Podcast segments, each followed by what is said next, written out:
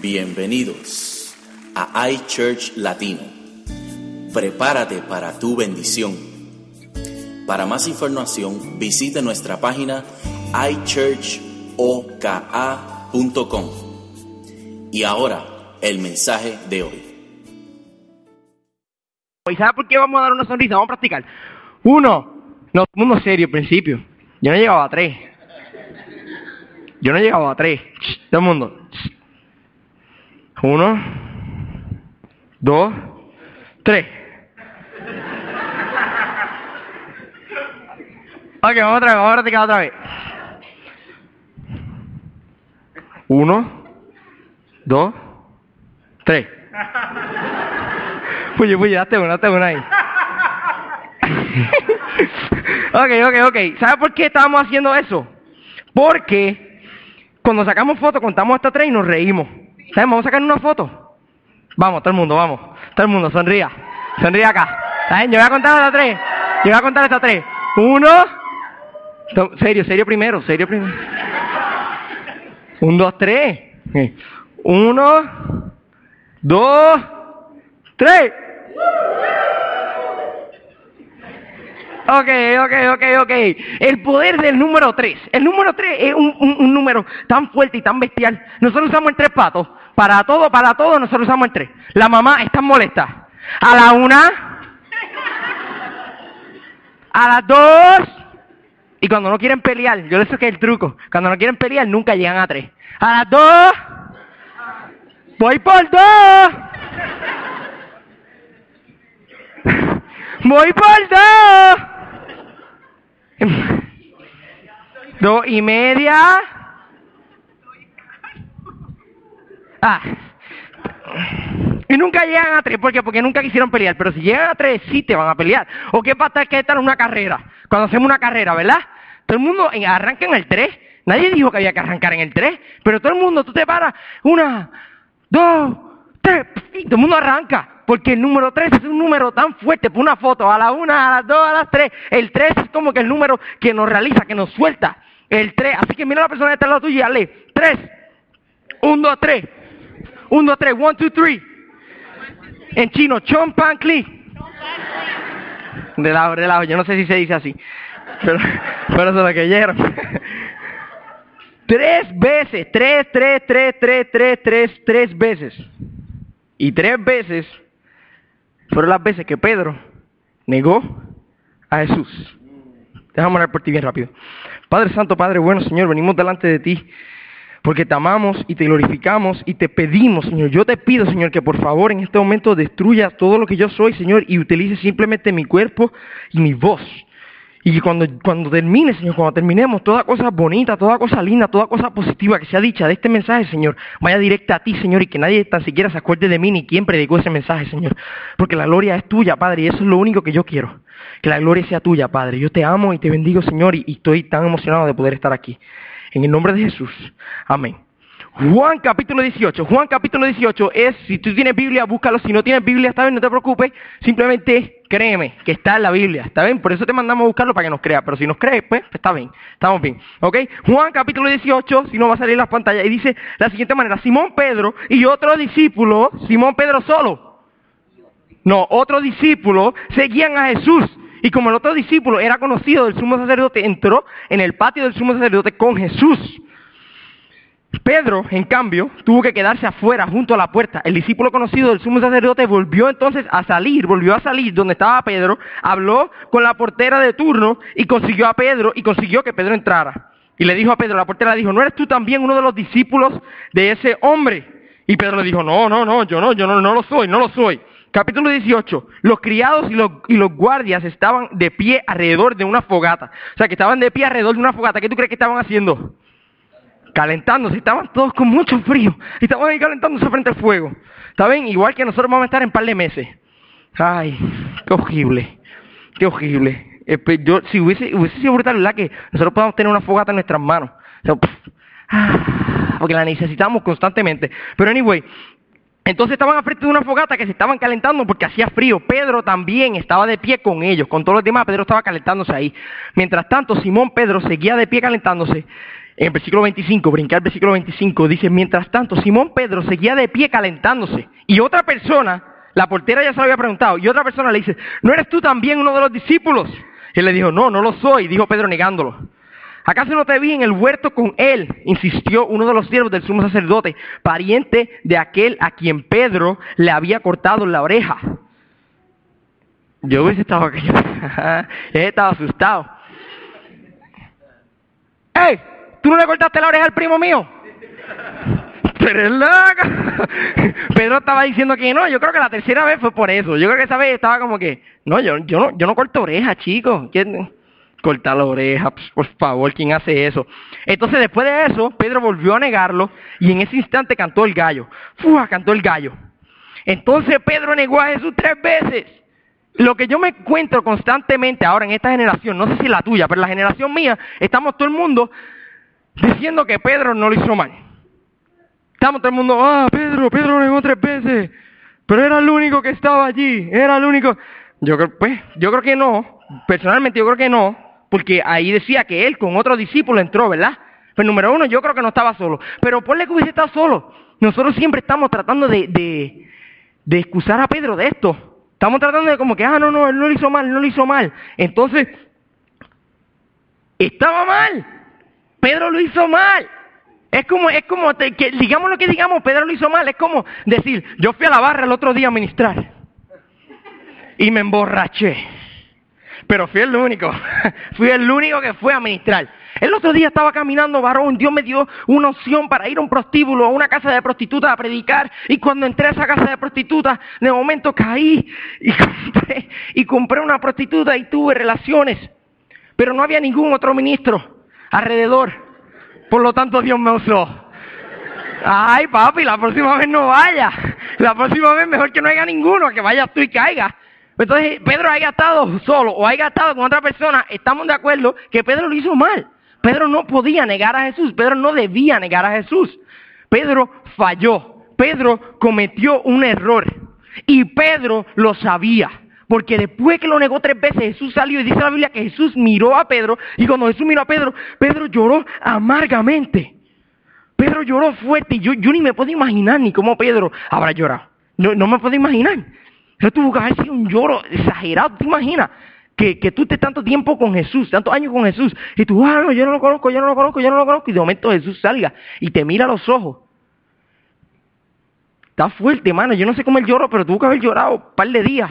Entonces Pedro estaba bien frustrado y Pedro eso no se le salía de la mente.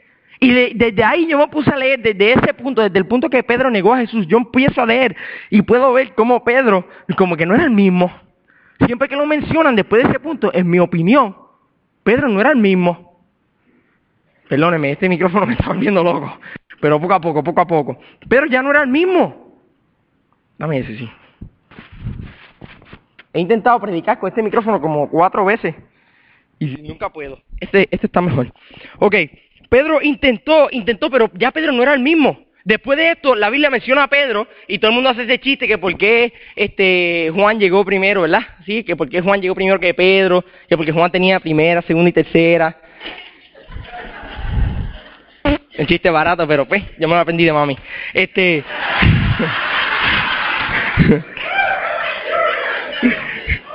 los chistes de mami hacen una pasa. Mami intentaba, pero los chistes de mami son muy buenos. El primer chiste que nos contó, primer chiste que escuché en mi vida. Mami, mami, cuéntame un chiste, cuéntame un chiste. Me dijo, ok, ¿estás listo? ¿Estás listo? Ok, hay una vez dos tomates. Cruzaron la calle, le pasó un carro por encima, uno se aplastó y el otro le dijo, el otro le dijo, ¡te lo dije, ketchup!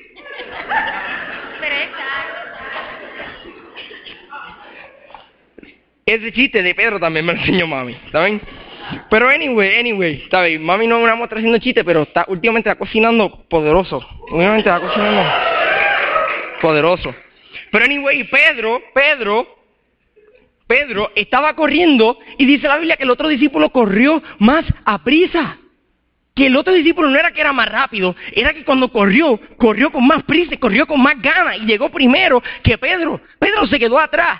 Ahora yo no sé si tú has leído la Biblia, pero eso no suena como Pedro. Pedro era un sobrado. Pedro hubiese llegado primero que todo el mundo. Pedro en sus días normales, eh, Pedro hubiese llegado primero.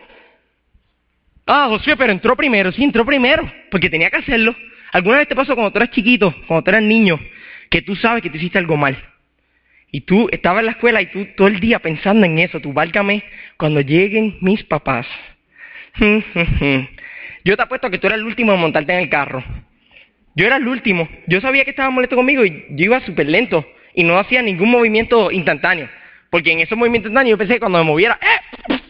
entonces yo tranquilo. Pero cuando llegaba al carro, aceleraba. Porque mami está guiando o papi está guiando. ¿Entiendes? Pero si llego al carro un montón lento, o sea que yo iba lento, lento, lento, llegué al carro, montate rápido antes que te den, vete a los últimos de atrás, vete a los últimos. Mejor que te griten a que te den. Pues eso mismo, yo pienso que Pedro estaba así. Yo no sé si tú no, pero yo pienso que Pedro estaba lento, lento, lento, y cuando llegó, de momento que se acercó, dijo, olvídate, eh, yo no sé si Jesús me va a regañar, yo me voy a meter, y se metió a la cueva. Se metió a la cueva a ver si Jesús estaba ahí. La próxima vez que escuchamos de Pedro, entonces ya vemos que Pedro como que no era el mismo. Y yo pienso personalmente es porque Pedro tenía esto en mente. Tenía en mente que él había negado a Jesús tres veces y no se le salía de la mente. Él sabía que lo había hecho mal. Y él estaba asustado.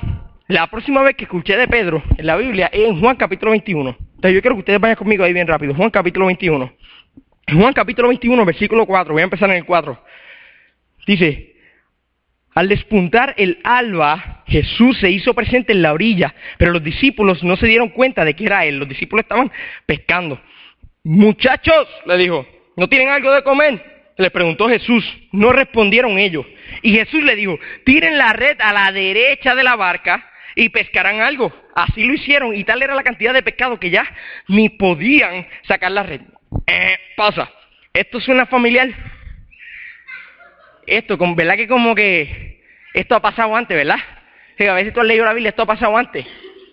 Eso pasó antes, que eso ya había pasado, que los discípulos no podían pescar y Jesús le dijo, eh, echen la, la red al otro lado. Y cuando la echaron al otro lado se llenó de pescado. Esto mismito fue lo que hizo Jesús aquí. Le dijo, eh, echen la red al otro lado. Y cuando echaron la red al otro lado salió un montón de pescado, salieron un montón de pescado. El Señor dijo a Pedro, el discípulo, a quien Jesús amaba, ese Señor dijo a Pedro, el discípulo que es Juan. Juan dijo, eh, ese señor es el señor. Y cuando él dijo eso, tan pronto como Simón Pedro lo oyó decir eso, es el señor, se puso la ropa, pues estaba semidesnudo y se tiró al agua. Pedro estaba ahí y de momento estaba pescando. ¡Es el señor, es el señor!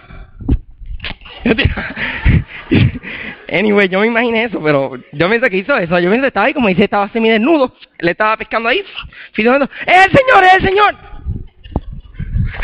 Se tiró al agua y empezó a nadar. Pero anyway, entonces, dice que se tiró al agua porque estaba semidesnudo, se puso algo, y ahora si tú piensas que es la camisa, yo no sé, yo no estoy diciendo que eso es teológico, estoy diciendo que así yo me lo imaginé, que se subió y después se tiró.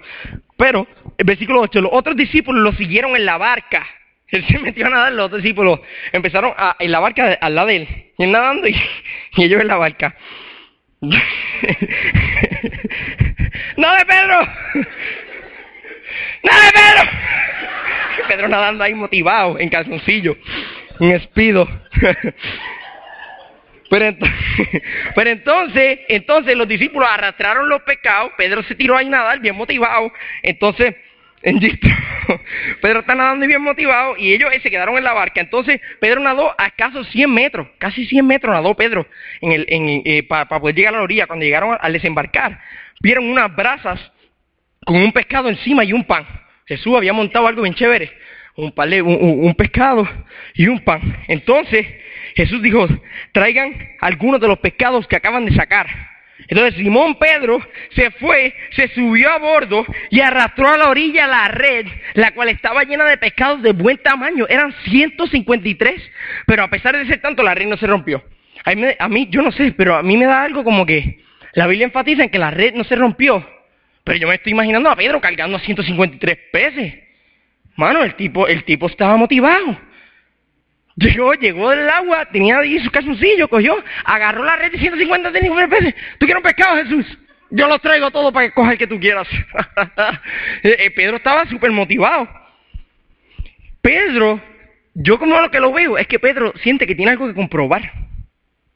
A mí me parece, a mí me parece que Pedro siente que tiene algo que comprobar. Tan pronto Jesús estaba lejos, le dijeron que era Jesús, se cogió y subió, se tiró al agua y empezó a nadar 100 metros. No hizo más que llegar y Jesús dijo, eh, trae algunos pescados. Él dijo, no te preocupes, yo lo busco. Y fue a buscar algunos de los pescados, lo levantó y lo trajo para acá. Y Pedro, en este momento de su vida, él está tratando de comprobar algo. Pedro está diciendo, esta vez yo no voy a meter la pata. Y quizás eso es exactamente lo que tú estás haciendo en tu vida. Quizás en tu vida tú cometiste un pasado atrás y tú te estás acordando de ese pasado. Quizás en tu vida tú cometiste adulterio y le fallaste a tu esposa. Quizás tú cometiste adulterio y le fallaste a tu esposo. Y toda tu vida ahora constantemente tú estás tratando de comprobarte. Y toda tu vida, todo lo que dice tu esposa ahora, tú no te preocupes, no te preocupes, que tú quieres flores, toma, yo te traigo flores. O tú viniste y fallaste con tu papá, no te preocupes, yo subo las notas. Ah, nota, nota, nota, nota, nota. es la mejor impresión que puedo hacer estudiar. Pero ahora tú estás toda tu vida constantemente intentando comprobarte a ti mismo, intentando comprobar que tú eres digno, intentando comprobar que tú has cambiado y que eso que pasó fue un error y no va a volver a pasar.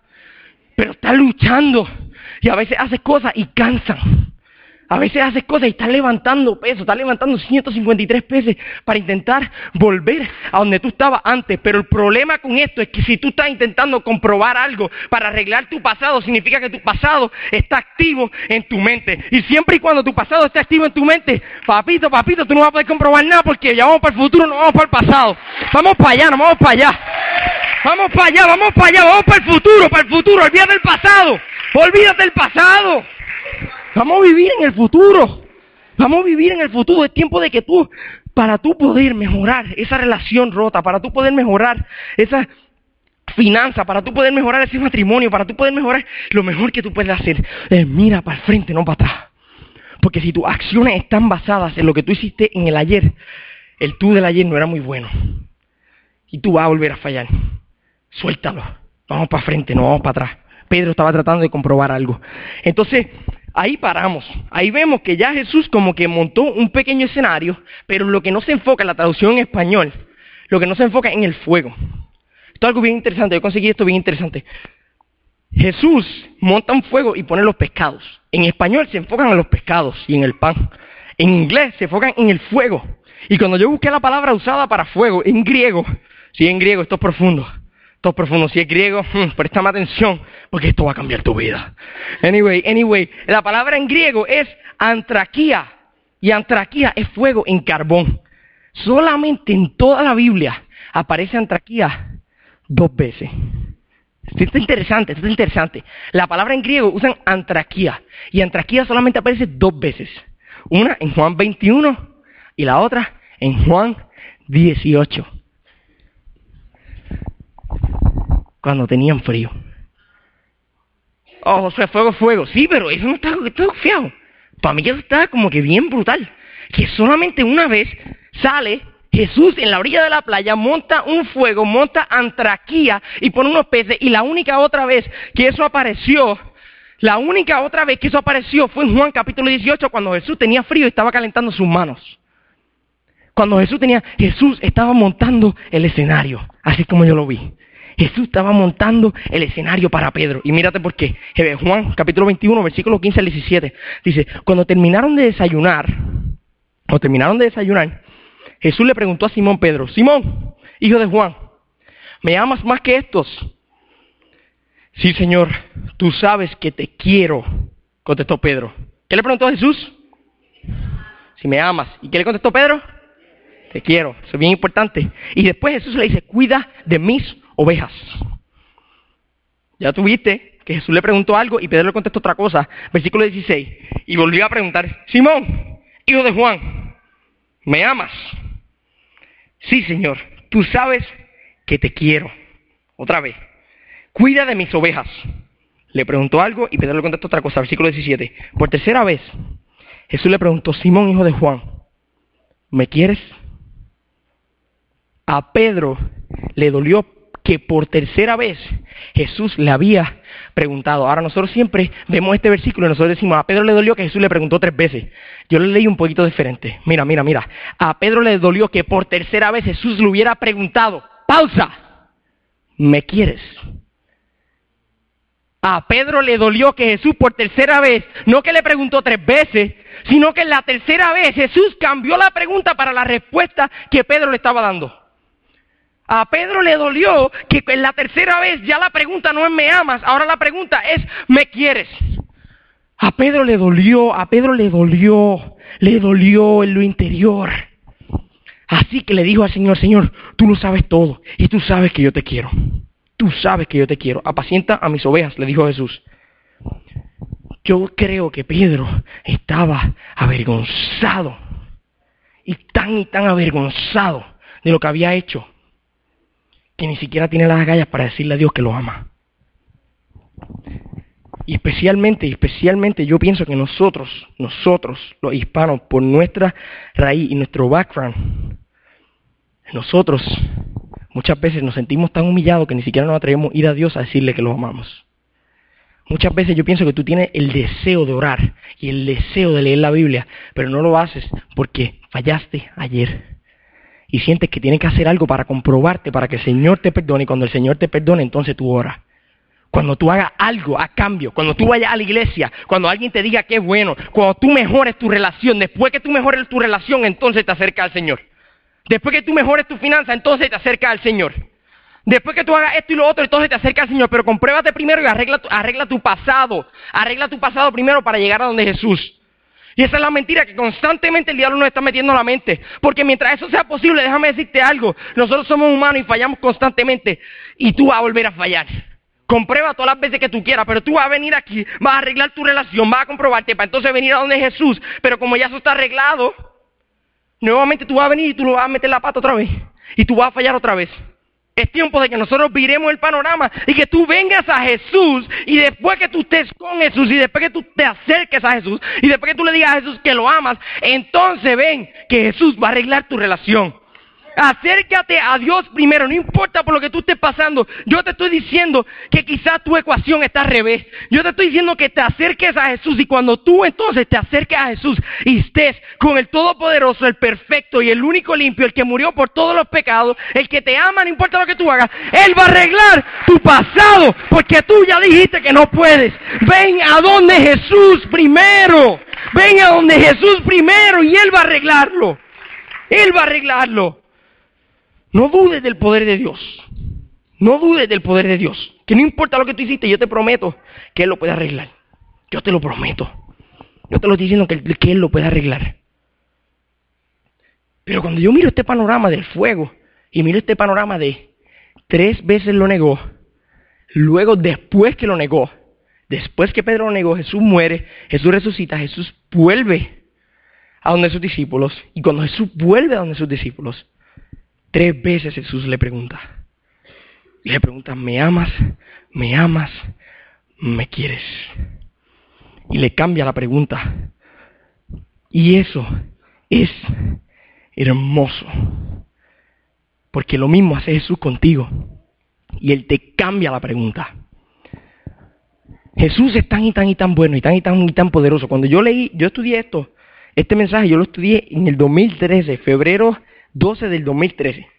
El año, pues que ha sido año ahora. Yo estudié esto. Cuando yo lo estudié, yo no sé si se acuerda, pero yo se lo llevé a, papi. Yo le llevo todos los mensajes a mi pastor, a mi papá, para asegurarme que estén bien. Yo le hago preguntas. Y yo le pregunté, yo le dije, ¿por qué tú crees que le cambió la pregunta? siempre me voy a acordar de esto. Siempre me voy a acordar de su respuesta. Porque Jesús nos ama tanto y Dios nos ama tanto que aunque Él sabe más se baja a nuestro nivel para que nosotros podamos entender y arreglarnos. Y una vez lo entendamos, entonces Jesús nos va a llevar a donde Él sabe que hemos podido estar toda nuestra vida. Cuando tú ves cinco, Dios ve diez. Cuando tú ves cuatro, Dios ve ocho. Cuando tú ves dos, Dios ve cuatro. Pero la razón que Jesús viene y, y habla contigo del dos es para que tú te arregles y entonces Él te lleva al cuatro. Algunos entendieron eso, algunos no, pero eso está bien. Eso está bien. Los que sí lo entendieron, los que sí lo entendieron, la única razón que Dios te está hablando de la hora es porque Él sabe lo que viene mañana. Y Él sabe que tú, está, tú, tú sí puedes. Él sabe porque tú sí estás brutal. Porque Jesús ya lo había perdonado, pero la única razón, Jesús ya lo había perdonado, pero la única razón que le cambia la pregunta y la única razón que se lo dice tres veces es porque Pedro no lo había soltado. Jesús ya perdonó a Pedro, pero Pedro no se había perdonado él mismo. Jesús ya perdonó lo que tú hiciste, Jesús ya se olvidó de lo que tú hiciste, pero la única razón que a veces vienen y te acuerdan, hay muchas cosas que te acuerdan de lo que tú hiciste, hay muchos pensamientos que te acuerdan, hay canciones, hay canciones que te acuerdan de lo que tú hiciste, algunos entendieron eso, algunos no, hay canciones que te acuerdan de lo que tú hiciste, hay películas que te acuerdan de lo que tú hiciste, hay ocasiones, hay olores que te acuerdan de lo que tú hiciste, y la única razón que esos olores están ahí en tu vida para acordarte es porque a pesar de que Jesús te perdonó, tú mismo no te has perdonado. A pesar de que Jesús olvidó ya tu pasado, a pesar de que Jesús ya te restauró. Y si tú no me crees, pues tú no crees en la crucifixión. Porque Él ya murió por el ayer, por el hoy, por el mañana. Pero la razón que estas cosas vienen a tu vida para acordarte y atormentarte es porque tú no lo has soltado. Si tú te estás preguntando por qué mi pasado todavía está activo, es porque tú no lo quieres soltar y tú no quieres el presente. Dime tu vida y yo te digo que es realmente lo que tú quieres. Siempre le digo, siempre le digo a los jóvenes, le digo a los jóvenes, dime qué tú quieres. Y yo te voy a decir si en realidad tú quieres sexo o si de verdad tú quieres amor. Dime qué tú quieres. Y yo te voy a decir si en realidad tú quieres entretenimiento o tú quieres droga. Dime qué tú quieres. Porque no importa, no importa lo que yo diga, lo que tú quieras, tú vas a buscar. No importa lo que diga el pastor Carlos. Lo que tú quieras, tú no lo vas a soltar y tú lo vas a buscar tú no lo vas a soltar y no lo vas a buscar. Algunos de ustedes que tú no quieres una relación feliz con tu esposo. Tú no quieres sacar buenas notas. Tú no quieres acercarte a Dios. Y la mayoría, tú no quieres tu ministerio. Y tú puedes decir cuentos, pero tu acción es lo que demuestran tus prioridades y lo que demuestra realmente dónde está tu corazón, no lo que tú digas. Y yo lo que te estoy diciendo es, ¿qué tú quieres? ¿Qué tú quieres? Y cuando tú sepas lo que tú quieras, entonces tú vas a poder soltar ese pasado. Pero hasta que tú no sepas, yo tengo que asumir que tú quieres vivir en ese pasado. Y muchos de ustedes están pensando, no, eso no es así, Josué. Eso no es así. Acciones hablan más que tus palabras. Cuando tú empieces a caminar, entonces yo te puedo creer que tú estás listo para una nueva relación. Cuando tú te olvides de lo que te hizo tu esposa, cuando tú la trates como si nunca lo hubiese hecho, entonces yo te puedo decir que tú estás listo para comenzar una nueva vida. Pero hasta que no lo hagas, yo, yo tengo que creer que tú no, todavía no estás. Y todavía quieres vivir en eso y quieres acordárselo a ella, o quieres acordárselo a él, o quieres acordárselo a tu hijo. Pero la cuestión es que Jesús ya te perdonó. ¿Y sabes por qué yo sé que Jesús ya te perdonó? ¿Eh? Porque yo sé, y escúchame, porque ya estoy terminando. Estoy acostumbrado a predicarle a niños. Y a niños tú le preguntas, tú le, tú le predicas cinco minutos y tres segundos. Acabó. Acabó. Yo no tengo tiempo ni para decirle de dónde salió de la Biblia. Yo digo, el amor es amable, ¿de dónde? cállate, el amor es bueno, olvídate, olvídate, no importa, primera Corintio, hebreo, no importa dónde él crea. Después que yo diga lo que es el amor, olvídate. Tengo cinco minutos y tres segundos. Y ya, ya estoy acostumbrado, yo te voy a dejar salir temprano. Hoy, ya terminé. Chévere, ¿verdad? Ahora me va a mandar carta. Pastor, me encantó el mensaje de Josué. Pongan a predicar más. Pongan a predicar de vez en cuando. no sé de dónde salió la Biblia, pero... cuidado, cuidado, cuidado. Pero mira, mira, mira, mira lo que a mí me encantó. Y cuando yo entendí esto, hago como Marquito, Marquito me hace. Cuando yo entendí esto, ¿sabes por qué yo sé que, Jesús ya lo había olvidado? ¿Sabes por qué yo sé que Jesús ya lo había perdonado? José, pero dijiste que se lo estaba acordando. Sí, se lo estaba acordando para que él pudiera soltar el pasado, para que entonces fuera el futuro. Y Jesús ya había visto el futuro. Jesús vio el futuro mucho, mucho, mucho tiempo antes. Jesús le dice a Pedro, la primera pregunta, escucha, escucha, vamos a volver atrás. La primera pregunta, ¿me amas? Y le dice, sí, Señor, tú sabes que te quiero. Jesús le dice, cuida a mis ovejas. Segunda pregunta. Jesús le dice, Pedro, ¿me amas? Y él le dice, sí, Señor, tú sabes que yo te quiero. Cuida a mis ovejas. Tercera pregunta, Pedro, ¿me quieres? Pedro le dijo, sí, señor, sí, señor, tú, tú lo sabes todo y tú sabes que yo te quiero. Él le dice, apacienta a mis ovejas. La razón que Pedro le estaba, que Jesús le estaba acordando a Pedro lo que había pasado era para que Pedro soltara el pasado, porque hasta que Pedro no soltara y entendiera que ya Jesús lo había perdonado, Pedro nunca iba a poder cumplir su llamado. Apacentar a ovejas es pastorear y Jesús le había dicho a Pedro años atrás, yo sobre esta roca construiré mi iglesia. Años atrás Dios ya había dicho lo que Pedro iba a hacer, Dios le había dicho su llamado. Y en este momento Jesús lo sacó de su área de comunidad, lo trajo al pasado para que Pedro llorara como una nena. Y cuando Pedro llorara Jesús le dijo, ok, Ahora levántate porque sobre ti yo voy a construir una iglesia. Tú estás viviendo tu pasado hoy, tú estás acordándote de tu pasado hoy, tú estás sufriendo por tu pasado hoy, pero es porque años atrás Jesús te llamó y te dio algo para hacer y hasta y Jesús sabe que hasta que tú no perdones y sueltes eso, tú no vas a poder alcanzar el futuro. Por lo tanto, es que tú estás pasando esto. Por lo tanto, que tú estás llorando aquí. Siempre que tú llores aquí, es porque Jesús está pensando en el llamado que ya él te dio. Tú tienes llamado. Y tu llamado no es de ayer. Jesús no dijo, Puyi, te voy a llamar para que haga operaciones ayer. Eh, Shakira, te voy a llamar para que seas diácono ayer. En Patricia, tú vas a hacer bienvenida a danza, las siete mil cosas que has hecho ayer. ayer. Él no te llamó a ti, te dijo, eh, te voy a llamar para que seas pastor ayer. José, eso no tiene sentido. Exacto. Eh, te voy a llamar para que cante ayer. Te voy a llamar para que ministre, para que profetice, para que vaya a las misiones ayer. Para que cambie Estados Unidos ayer.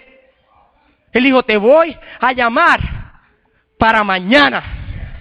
Te voy a llamar para que mañana tú cantes. Y mañana tú vas a ser pastor. Mañana tú puedes ser cantante. Mañana tú puedes ser ungido. Mañana tú puedes ser profeta. Mañana tú puedes ser misionero. Pero tienes que soltar el ayer. Suelta. Suelta para que lo veas suceder. Suelta para que lo veas suceder. Tú lo quieres. Tú lo quieres. Pues suelta el pasado ya. Suéltalo para que entonces venga tu futuro. Suéltalo y no solamente son eso, no solamente es un ministerio, a veces es tu, tu, tu relación ahora mismo. Dios te llamó para que tú unieras a tu esposa más. Dios te llamó para que tú unieras a tu hijo más. Dios te llamó para que viniera a la iglesia más. Pero no para que viniera a la iglesia más ayer. Tú no tienes control de lo que no es realidad. Tú no puedes controlar tus sueños, tú no puedes controlar el pasado tampoco. Ya pasó. Y si tú, tú pones tu vida, y esto es lo que yo le decía a los jóvenes el viernes, esta semana fue súper brutal. Hacía meses que no predicaba y prediqué cuatro veces.